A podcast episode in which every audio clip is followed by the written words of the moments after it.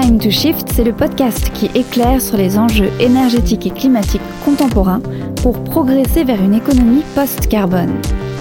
Au printemps 2020, le Shift Project s'est lancé le défi un peu fou d'élaborer un plan de transformation de l'économie française. En février 2022, le projet Il nous faut un plan devient réalité. L'objectif Indiquer le chemin de crête pour décarboner l'économie tout en favorisant la résilience et l'emploi. La contrainte, un rythme imposé de moins 5% d'émissions de gaz à effet de serre chaque année jusqu'à 2050 pour essayer de maintenir le réchauffement climatique sous les 2 degrés. Dans une série d'épisodes, l'équipe du podcast vous présente les conclusions du shift pour chaque secteur économique étudié.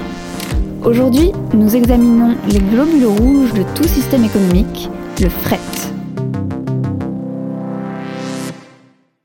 Un frigidaire, un joli scooter, un atomixer et du Dunlopio.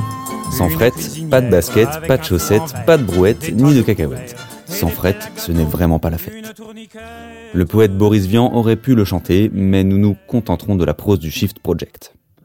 Le Shift nous rappelle que tout ce que nous consommons, donc tout ce que nous échangeons ou possédons comme bien matériel, dépend d'un vaste et complexe réseau de transport et d'échange, le fret. Dans le cadre du plan de transformation de l'économie française, le sujet est donc incontournable. Embarquez avec nous pour une exploration de ce système méconnu du transport de marchandises. Commençons par un coup d'œil aux enjeux. Assurer le fret dans un monde fini, c'est le titre du rapport du Shift, c'est d'abord prendre soin du climat. Le fret représente à lui seul environ 9% des émissions françaises de gaz à effet de serre et un tiers des émissions liées au transport en général.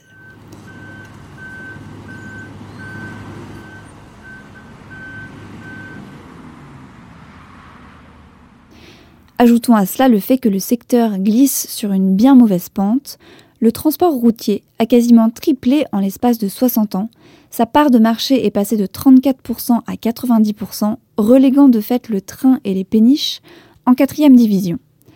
A noter que le phénomène s'est encore renforcé ces dernières années avec l'explosion du commerce en ligne. Résultat, contrairement à la plupart des autres secteurs abordés par le plan de transformation de l'économie française, le fret n'a même pas encore connu le début d'un commencement de réduction de ses émissions depuis 1990.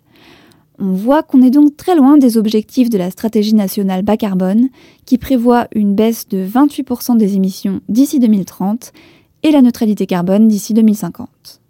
En plus de peser sur le climat, cette tendance très carbonée est à l'origine d'une dépendance toujours plus intense au pétrole, dans un contexte de diminution des approvisionnements européens. Bref, vous l'aurez compris, il est temps de passer à un remède de cheval, surtout si l'on veut continuer de ravitailler la population française de plus en plus urbaine. Bon, un remède d'accord, mais le dosage doit être subtil. Pourquoi Nous ne le répéterons jamais assez? Le fret est un secteur vital de notre société. Il assure la fonction d'approvisionnement qui doit être maintenue coûte que coûte, même en cas de pandémie. En plus, il est sensible le fret. En étant directement relié à tous les autres secteurs économiques, il est affecté par la décarbonation de chacun d'entre eux.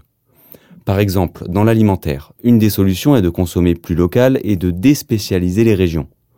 Cela entraîne de fait une forte baisse du transport des produits agricoles. Dans la mobilité quotidienne, la vente de voitures neuves doit diminuer, diminuant ainsi le besoin de transport des véhicules sortant d'usine. Citons encore l'augmentation de la durée de vie de certains objets. Bref, vous voyez le problème pour les entreprises du secteur. Cela illustre bien le caractère systémique du plan de transformation de l'économie française.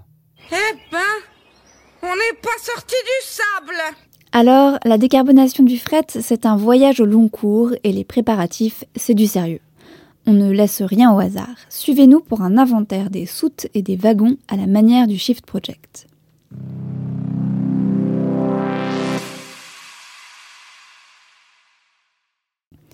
Le Shift Project a identifié cinq leviers majeurs qu'il faut activer au cours du prochain quinquennat pour atteindre notre destination dans les temps. Sans transition, on passe au premier grand levier de la décarbonation du fret.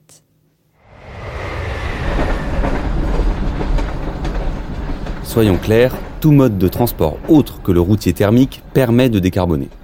Le premier levier, c'est donc de revenir autant que possible au rail et au fleuve. On vous donne quelques chiffres pour la route. Un train équivaut à 40 poids lourds de 40 tonnes et émet 11 fois moins de CO2 par tonne kilomètre. c'est-à-dire pour transporter une tonne sur un kilomètre. Côté fleuve, une barge de type Grand Rénan, qui peut transporter plus de 3000 tonnes de marchandises, remplace 100 camions en émettant de 2 à 5 fois moins de CO2 par tonne kilomètre. Inverser la tendance et augmenter la part du rail et du fleuve dans le fret national, c'est possible. Le shift table sur un doublement de la part du ferroviaire et un triplement de celle du fluvial en 2050 par rapport à 2020. Oui, mais comment, me direz-vous? Déjà, la bonne nouvelle, c'est qu'il n'est pas nécessaire de développer massivement les infrastructures vu que le réseau actuel peut absorber bien plus de flux. Il faut simplement un investissement ciblé et intelligent pour éviter la congestion. On vous explique. Tout d'abord, il faut prévoir et installer des bases logistiques à plusieurs échelons pour organiser les flux autour du rail et du fleuve. Ces nouveaux pôles intermodaux sont également soutenus par de nouvelles infrastructures ferroviaires, voies ferrées de contournement, et fluviales, notamment le canal Seine-Nord-Europe, voire même Rail-Route. Pour atteindre les objectifs de transfert, il faudra aussi une révision importante des usages de ces modes de transport. Pour le train, il faudra notamment arbitrer les priorités entre fret et passagers et réduire l'impact des travaux d'entretien sur la fluidité du réseau.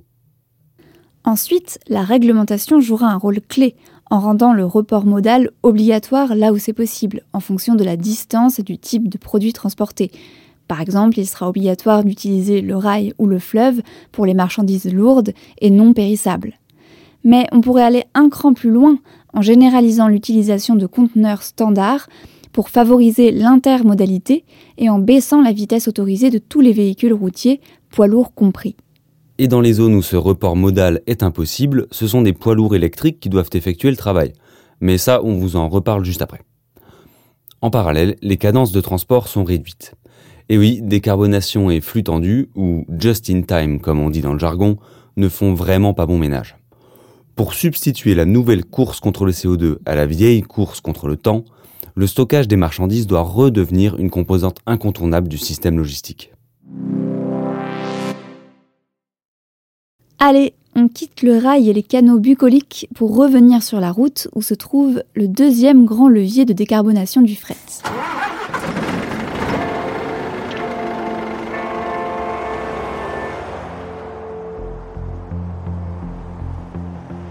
Il ne faut pas se bercer d'illusions, le routier domine encore largement le fret en 2050. Tout l'enjeu est donc de le rendre plus efficace et moins émetteur en augmentant le taux de remplissage des camions. Plusieurs outils sont mobilisés.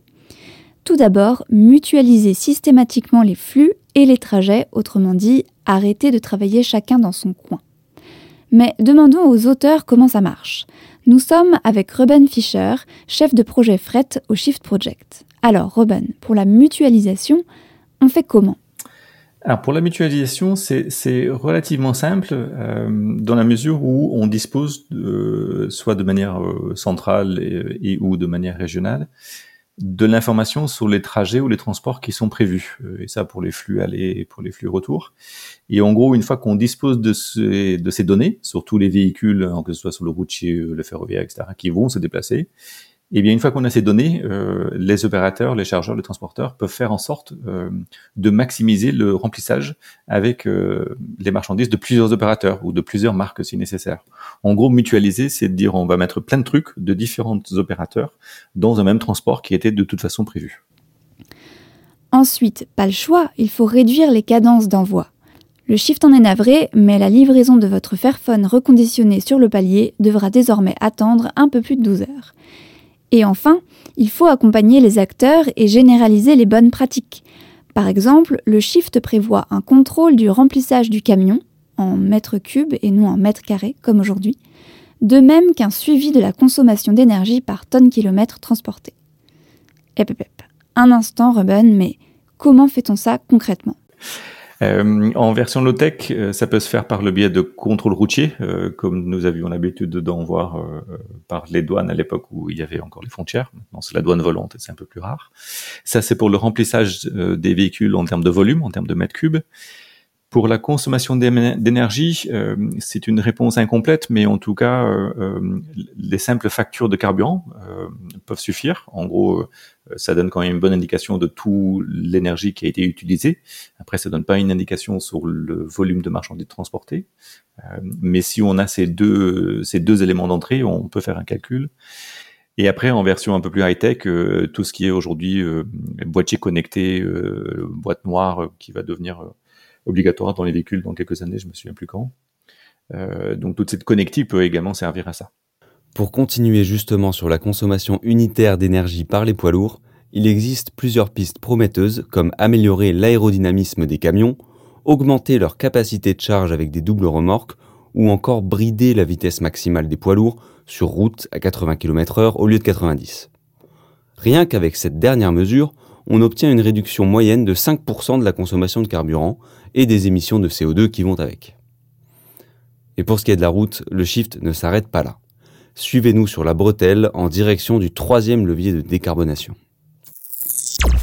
Pour cette troisième proposition, la règle est simple, tout ce qui roule sur la route doit à terme être électrique. L'avantage est simple comme bonjour, en France, un camion électrique émet 5 fois moins de CO2 que son équivalent thermique, en tenant compte évidemment de l'ensemble de son cycle de vie. Mais déployer cela massivement, c'est plus facile à dire qu'à faire, me direz-vous. Eh bien, il est clair qu'il faut se retrousser les manches, mais c'est une saine habitude qu'ils ont au Shift Project. Concrètement, l'électrification efficace et massive du transport routier passe par la mise en œuvre de solutions qui se complètent. Les voici. Pour les poids lourds, il faut tout bêtement investir dans la filière nationale de production et de recyclage des batteries. Ensuite, la réglementation via des aides et des contraintes d'émission joue aussi un rôle important d'impulsion. Il s'agira, pour agir sur le parc de véhicules existants, d'autoriser le rétrofit, c'est-à-dire le changement de motorisation avec un ajout de batterie, voire de pantographes, vous savez, ces accroches qui permettent de relier le véhicule à une caténaire. En parallèle, il faut orienter les caractéristiques des véhicules neufs et les adapter au mieux aux nouvelles infrastructures, en limitant par exemple la taille des batteries des camions destinés à des trajets relativement courts. Concernant les réseaux, tout reste à faire, en commençant par cibler les itinéraires saturés ou dépourvus d'alternatives fluviales ou ferroviaires.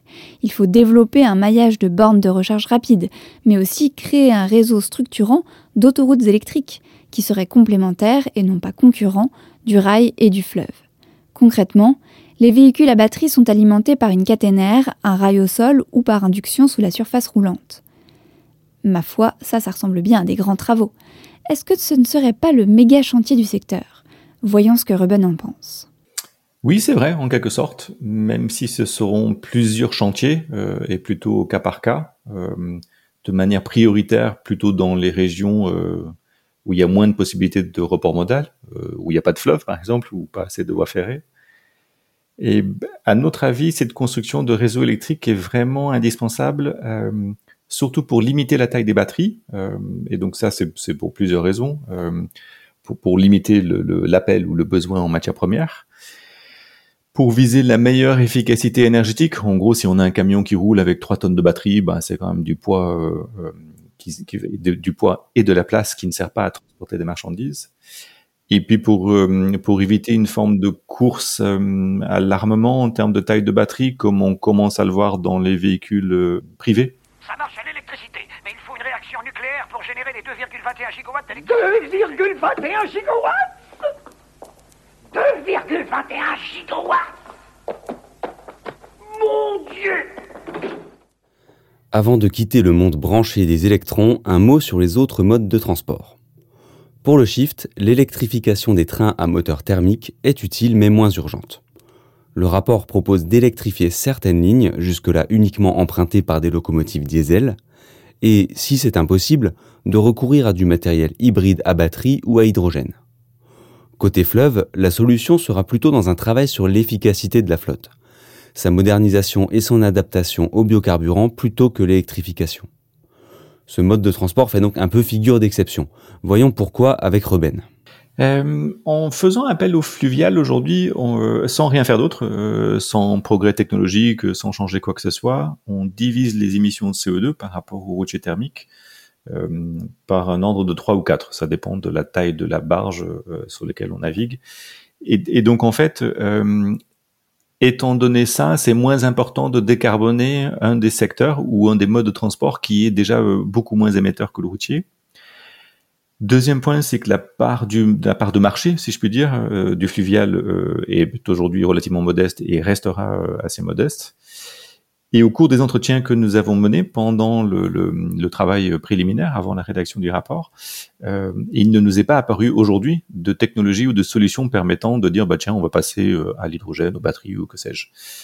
et donc dans cette incertitude là, on s'est dit bah voilà on, on va prendre l'hypothèse du pire qui est en gros ça, on reste tel quel sans électrifier, euh, sans chercher, pardon, à électrifier massivement le fluvial. Merci, c'est très clair. Allez, on a pris un peu de retard, alors on file vers notre quatrième levier. On va maintenant s'intéresser à la décarbonation du fameux dernier kilomètre, c'est-à-dire au dernier segment de la chaîne de distribution des marchandises qui aboutit à la livraison dans les mains de notre bon citoyen consommateur. Or, ces trajets du dernier kilomètre ont beau être courts, ils sont bien souvent aussi les plus polluants et les plus complexes à organiser, en particulier en ville. Ce ne sont donc pas moins de trois chantiers qui seront nécessaires. Premier chantier, mutualiser les chargements des transporteurs de ville, même quand les expéditeurs sont différents.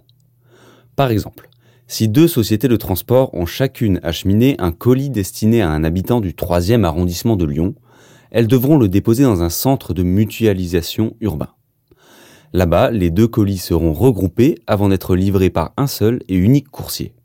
D'une course, deux colis, ça permettra de réduire la taille des flottes de véhicules, mais aussi les kilomètres parcourus. Pour y arriver, les agglomérations devront dédier du foncier à ces services, pour implanter des centres de mutualisation logistique. Chaque centre aura ensuite sa zone d'affectation bien délimitée, qu'il desservira avec sa propre flotte. Deuxième chantier, améliorer l'efficacité et la transparence du fret lié au commerce en ligne. La vente des biens via Internet ayant littéralement explosé ces dernières années, une kyrielle de modes de livraison et de réseaux de distribution a vu le jour. Les conséquences sont bien visibles. Une nuée de camionnettes diesel aux deux tiers vides, ronflant en double fil sur les trottoirs. Afin de dompter au maximum l'empreinte carbone de ce mode de livraison devenu si courant, le Shift propose, en plus du premier chantier, d'inciter les acteurs du fret à de bonnes pratiques via une certification d'efforts de décarbonation. En plus de cela, un objectif à court terme est d'électrifier rapidement leur parc de véhicules utilitaires légers. Plus en amont, il s'agit enfin d'obliger les distributeurs du e-commerce à communiquer les informations environnementales relatives à la livraison et à afficher des prix séparés pour les produits, la livraison rapide, les échecs de livraison, etc. Car derrière les coûts cachés du e-commerce se cache un gros tas de carbone. Mais on vous a gardé le meilleur pour la fin avec le troisième et très important chantier pour la décarbonation du dernier kilomètre. Faisons-le en chanson.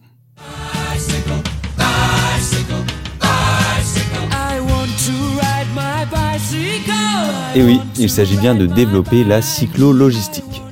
Dans les zones urbaines denses, les conditions de circulation et les courtes distances donnent à ces engins légers tout leur sens. Qu'ils soient dotés ou non d'une assistance électrique et d'une remorque, les triporteurs, cargocycles et autres engins à pédales deviennent les rois de la livraison décarbonée.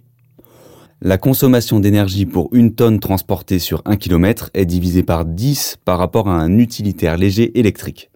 Alors imaginez le gain comparé à un gros diesel. Bref, la cyclologistique doit devenir numéro un sur ce marché.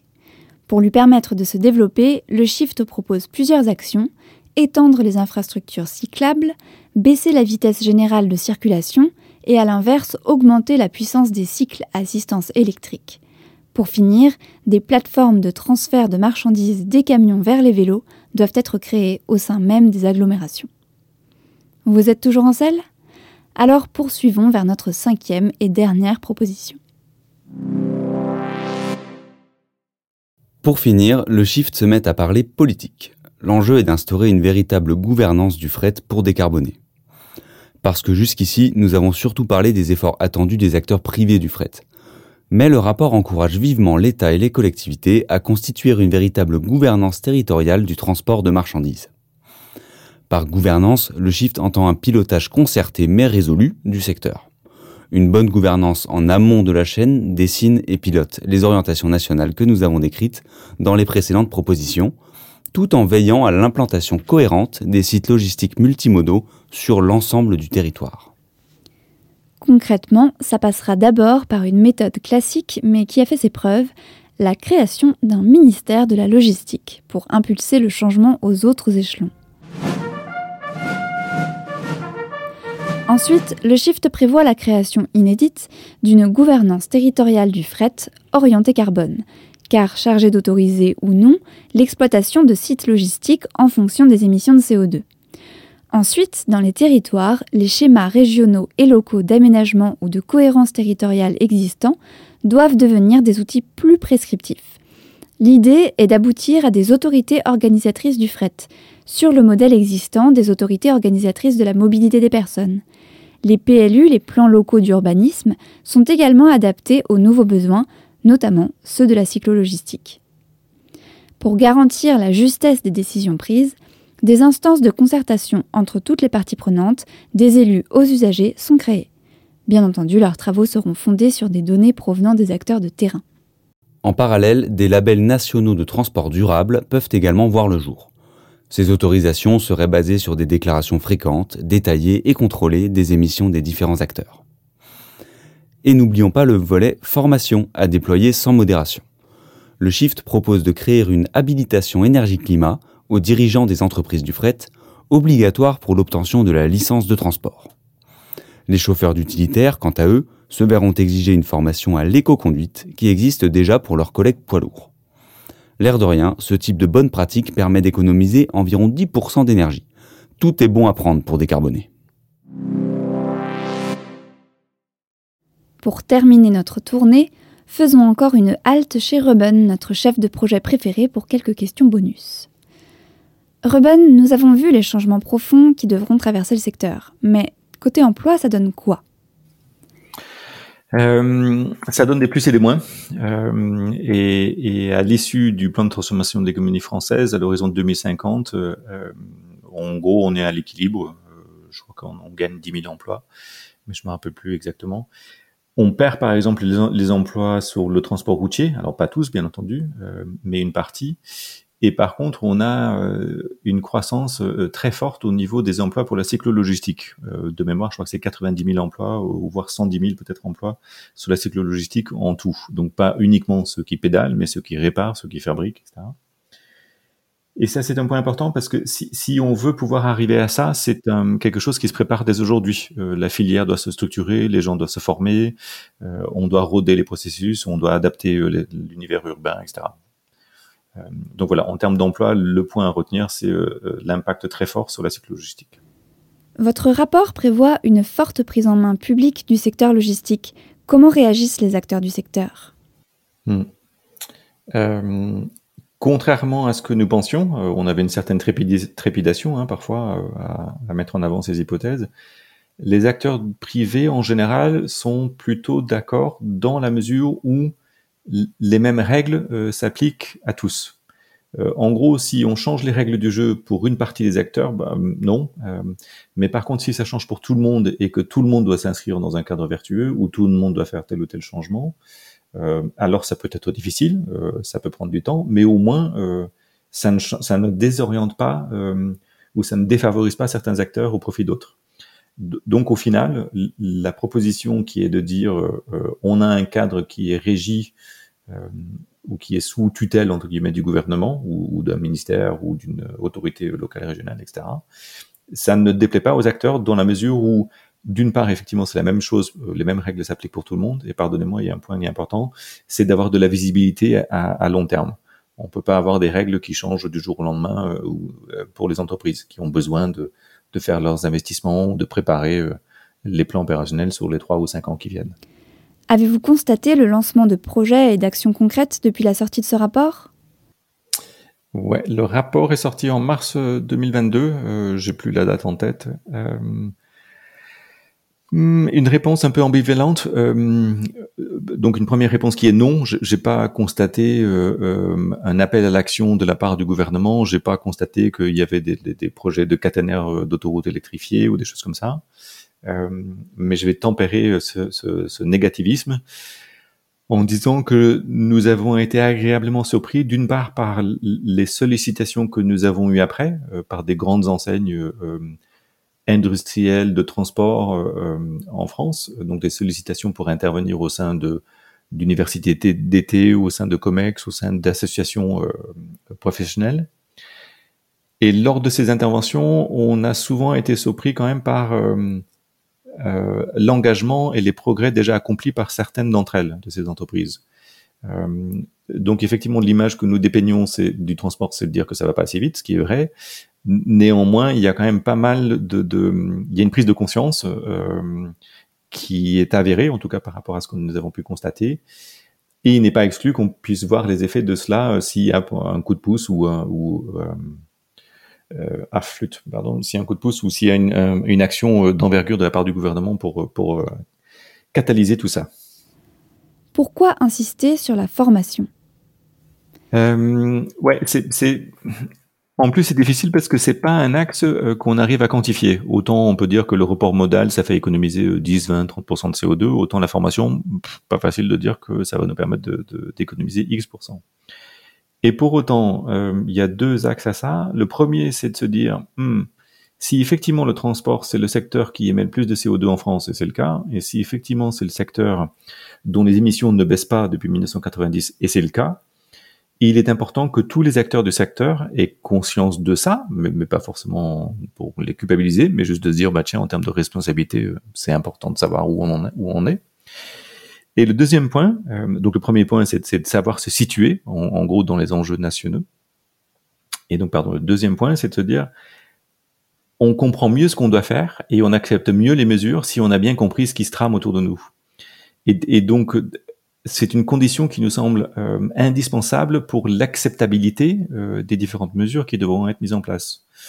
Il y a quand même plus de chances si on comprend que c'est le secteur qui émet le plus et que, enfin bref, tout ce que je viens de dire, mais qu'on accepte que les règles du jeu puissent changer si on a bien compris tous les enjeux, le pourquoi du comment. Alors que si on est formé à rien et qu'on n'a pas spécialement eu le temps de comprendre ce qui se passe, hmm, on va avoir du mal à accepter que les règles puissent changer. Est-ce que l'actualité récente, on pense à la guerre en Ukraine et à ses effets sur les coûts de l'énergie et de l'inflation, apporte un éclairage particulier au rapport? C'est euh, une forme de tristesse? Alors c'est pas c'est pas le truc peut-être à retenir, mais à titre personnel, quand on relit euh, le travail que nous avons fait il y a juste quelques mois, euh, c'est quand même un peu triste de se dire tiens on avait parlé de sobriété énergétique, on avait parlé de crise potentielle sur euh, la disponibilité des, énergies fossiles et que six mois plus tard, juste six mois plus tard, on est dans une situation où les énergies fossiles liquides sont subventionnées pardon quasiment à la hauteur de 50 centimes du litre. Euh, là, le plus gros de la grève est passé, mais on avait quand même quelques semaines où c'était quand même difficile de s'approvisionner en termes de carburant. Et de manière plus large, on nous dit, ben, cet hiver, euh, si on veut tous avoir de l'électricité, il va falloir qu'on fasse tous des efforts. Le, le côté triste, c'est pas ça. Le côté triste, c'est de se dire que, euh, en tirant la ligne de tendance que nous aurions pu faire depuis des années, ça paraissait à peu près, je sais pas dire inéluctable, mais, mais quand même très fortement probable. Euh, et, et, et, donc, à l'époque, quand on discutait de, de termes comme la sobriété énergétique avec les acteurs, on sentait une espèce d'écoute assez polie, mais, vraiment assez lointaine. Genre, hmm, le sujet, ça me parle pas trop, euh, je vous écoute à moitié, mais euh, le truc, ça me parle pas.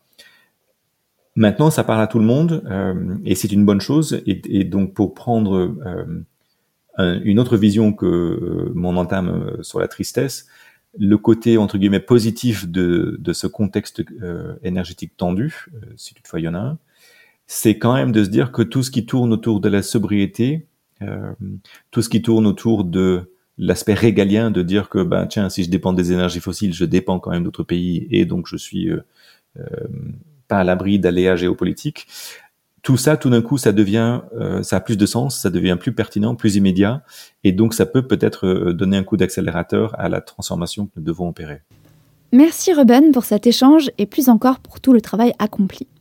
Chers auditeurs, vous retrouverez tous les liens nécessaires en description de l'épisode et n'oubliez pas, le carbone qui s'y frette s'y pique. Le podcast Time to Shift est réalisé par les Shifters, les bénévoles du Shift Project. Ce think tank dirigé par Mathieu Ozano et présidé par Jean-Marc Jancovici a un objectif faire progresser le débat et les actions pour une économie post-carbone.